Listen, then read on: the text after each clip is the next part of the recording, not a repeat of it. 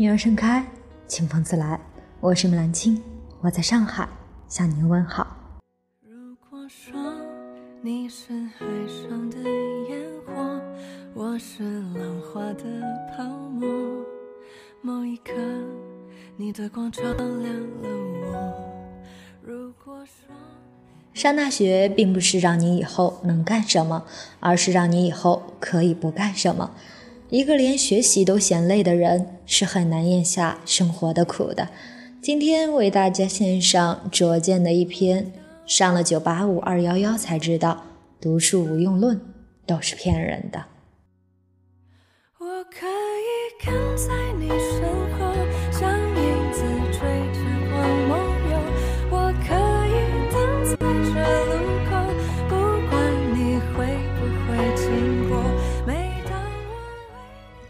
念高中时，常听班主任提起一位学姐，她几乎不跟周围的人说话，也没什么朋友。直到高考，她考了全省前十名。市里去拍摄宣传时，发现她家中一贫如洗，父亲早就过世了，母亲还一直卧病在床。高中为了省钱，她经常趁别人吃完饭离开后，去捡吃剩的馒头，一边捡一边吃。那时候，有些高校会给优秀高考生数万元的现金奖励。他说，他高中三年拼命学习，目标就是能拿到那笔钱，这样他就能自己赚够了学费，亲人就再也不能逼他赶紧辍学，早点嫁人。像我这种出身卑微的人，连任性的资格都没有，就害怕一停下来就被别人狠狠地甩在后面。这让我想起云音乐的评论区常看到的一句话：“我不敢倒下，因为身后空无一人。”知乎上有个提问：底层出身的孩子，假设当年你没能上二幺幺或者九八五，你会损失和错过什么？什么是底层？就是除了你自己，你一无所有，而只能靠自己的人，连个性都是奢侈品。雨后有车驶来，驶过暮色苍白，旧铁皮往南开，恋人已不在。有人说，这是一个英雄不论出处的年代，也是一个英雄必论出处的年代。英国 BBC 曾拍摄纪录片，展现十四个孩子五十年的人生轨迹。七岁时，来自精英家庭的 John 和 Andrew 已经习惯了每天看《金融报》或《观察家》，而贫民窟孩子的理想是能少罚站、少被打、吃饱饭。五十年后，几个精英家庭的孩子上了好学校，找到了好工作；三个中产家庭的孩子，有一位成为精英，两个依旧中产。而几个来自底层的孩子，包括他们的后代，依然常常与失业为伴。知识改变命运背后，也是一场关于家庭的较量。有钱的基础是你家庭的资源背景，加上你的努力和运气。但大多数人不过是为了生计而出卖劳动的人。纪录片中曾辍学的父母没能力教孩子怎么学，因为穷，他们也没钱让别人来教。到后来，伦敦的孩子 Tony 也辍学了。青春又醉倒在寂寂无名的怀，靠嬉笑来虚度。人脉、财富、教育等资源会父传子，子传孙。据《中国家庭发展报告（二零一五）》，农村百分之八十的留守儿童从没参加过课外辅导，在西部贫困农村，百分之六十三的学生甚至没有高中文凭。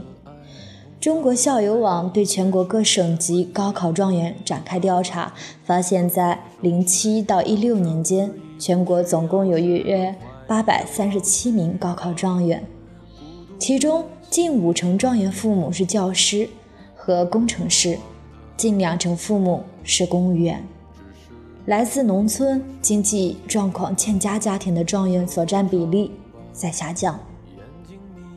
这种现象就如同今年北京高考状元说的：“像我这种属于中产阶级家庭的孩子，还生在北京，所以在教育资源上享有得天独厚的条件。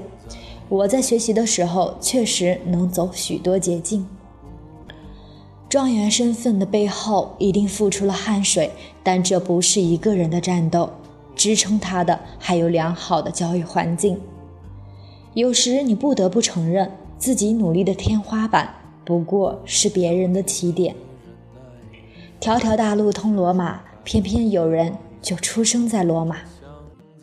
在困倦里说爱，在无谓的感慨，以为明白，梦到他的地方。北京爱情故事里的石小猛，前期几经努力，但在职场上依然被上司克扣，受尽欺负。他在特别绝望的时候说：“人生就是一场比赛，可有的人连参赛资格都没有。”确实，那些富家子弟手中的东西，可能是我们一辈子也买不起的东西。消失于夜幕。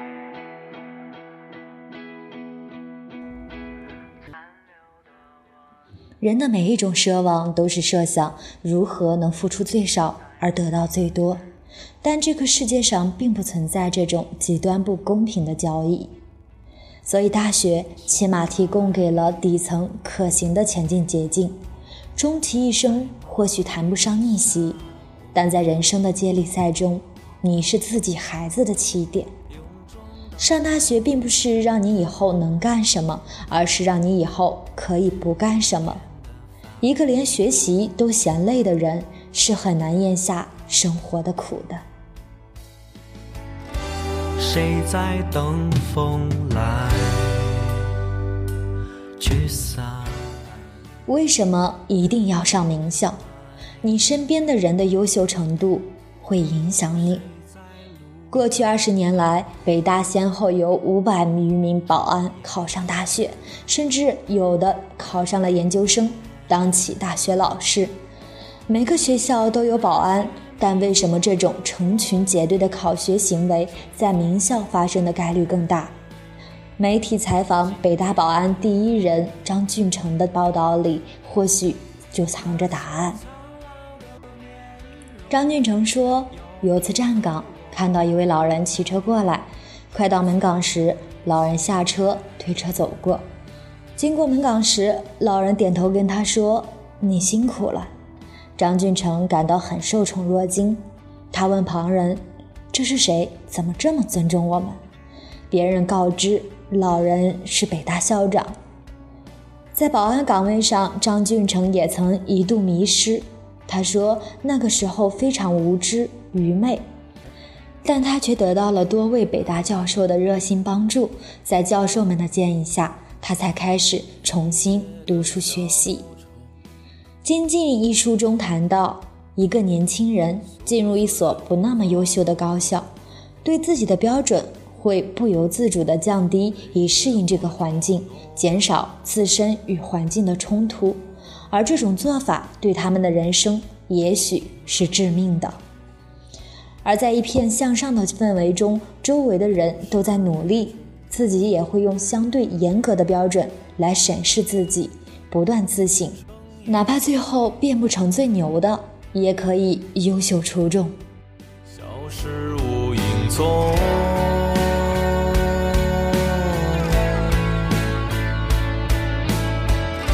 谁在等风来？名校的光环是一种优秀的传递。当别人无法深入接触你时，你的头衔、外表等外在表现，往往决定了他们对你的看法。大学生如同韭菜，说完一茬又会有一茬，已经不怎么新鲜了。在这种情况下，名校就是一道招牌。稍微想一想就不难理解，亲戚家有孩子考上名校。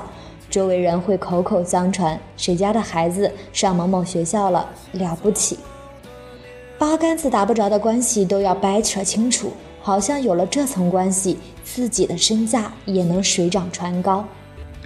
名校在人心中的地位始终就不一般，它的声望是由多年来源源不断的人才输入和输出才形成的，所以 HR 选择名牌大学的求职者成本无疑是最低的。在他们看来，出身名校起码意味着有智商或者有毅力。国内大公司招聘时几乎都会明确的写明岗位的学历要求。有些岗位要求至少是本科以上学历，有人说这是歧视。关于第一学历，某社群曾发起过一次探讨，参与者各抒己见。其中被点赞最多的留言是这么说的：“国家队为什么要从省队里选运动员？我是全村跑步最快的，为什么不能参加奥运会？”第一，学历不好有两个重要隐患。一是过高的估计自己努力的价值和自身水平，二是过低的估计科学研究的困难程度和世界的大小。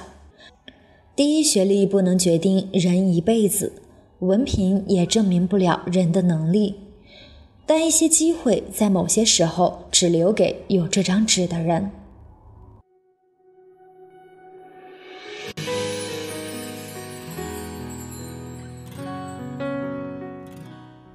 人脉的扩张是一个人能力和资源的扩张。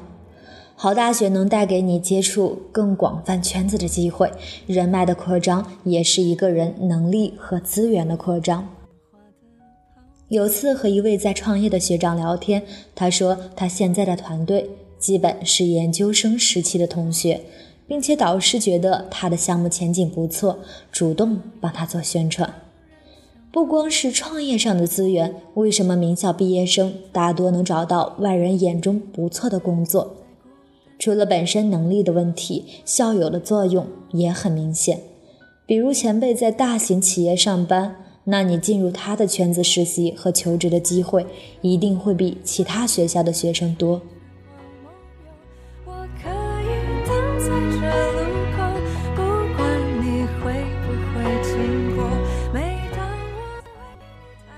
关于薪酬待遇，更功利性一些。如果你以赚更多钱为目标，学历绝对是决定因素之一。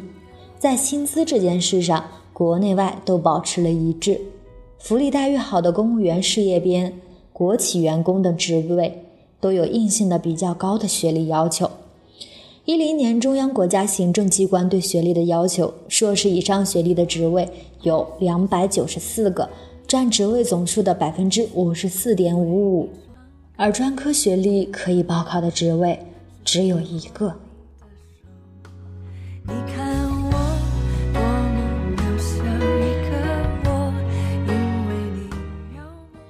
嫁娶来改变命运，或许也需要高学历。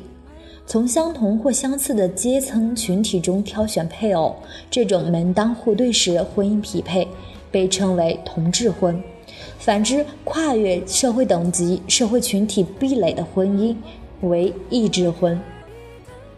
据《中国家庭发展报告（二零一六）》，二十世纪八十年代以后，相同和相近文化程度的婚姻匹配比例显著提高。男高女低的异质婚匹配模式减少，受教育程度低的人群更加难以通过婚姻实现社会流动。女性选择比自己受教育程度高的男性的空间越来越小，越来越集中在一些比自己高一个层次的梯度中选择，也就是现在鸡汤文常说的“你是谁就会嫁给谁”。而受教育程度低的农村男性，在择偶时面临更为严峻的困境。我可以跟在你身后，像影子追着光梦游。我可以等在。一张高校文凭不能确保让人站在顶峰，却会让大多数人免于跌落谷底。那些说他没用的人，不过是一直处在谷底上方，但这绝不等同于谷底不存在。曾看到一位网友的跟帖，他说：“其实我也没有高考，也没读过大学，现在过得也不错，但这是我这几年来起早摸黑努力得到的结果。不可以说读书无用论，其实读好大学，人生肯定会有个好的起点。学识影响眼界，眼界决定格局，而格局影响人一生。有句被说过无数遍的话：最怕你一生碌碌无为，还安慰自己平凡可贵。还没高调的资格呢，就嚷嚷着要低调；还没活明白呢，就开始说去伪存真。这是一种最损己不利人的行为，自己活得假，别人看着。也特别累，读书是一生的事，不是什么时候要用到了我们才去学什么。刘媛媛在《超级演说家》中曾发表过这样一段演讲：有些人出生就含着金钥匙，有些人出生连爸妈都没有。人和人是没有可比性的，我们的人生是怎么样，完全决定于自己的感受。你一辈子都在感受抱怨。那么你的一生就是抱怨的一生，你一辈子都在感受感动，那你的一生就是感动的一生。你一辈子都立志于改变这个社会，那你的一生就是斗士的一生。这世界就是一些人总在昼夜不停的运转，而另一些人起床就发现世界已经变了。那些迷惑的光阴，重复昨天、今天。那些苍老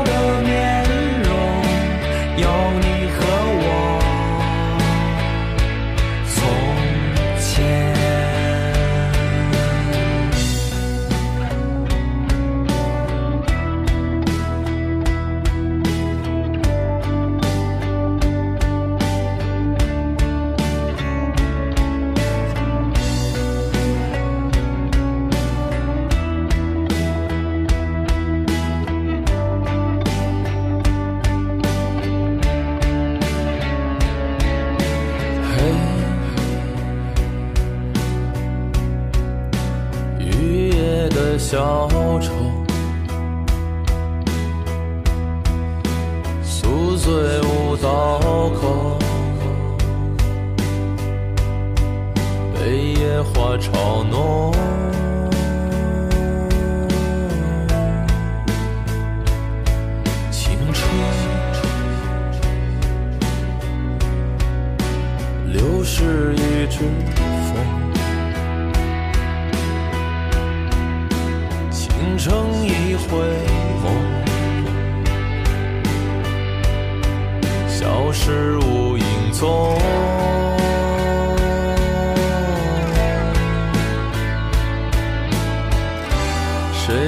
等风来驱散阴霾。谁在路灯旁念念不忘那些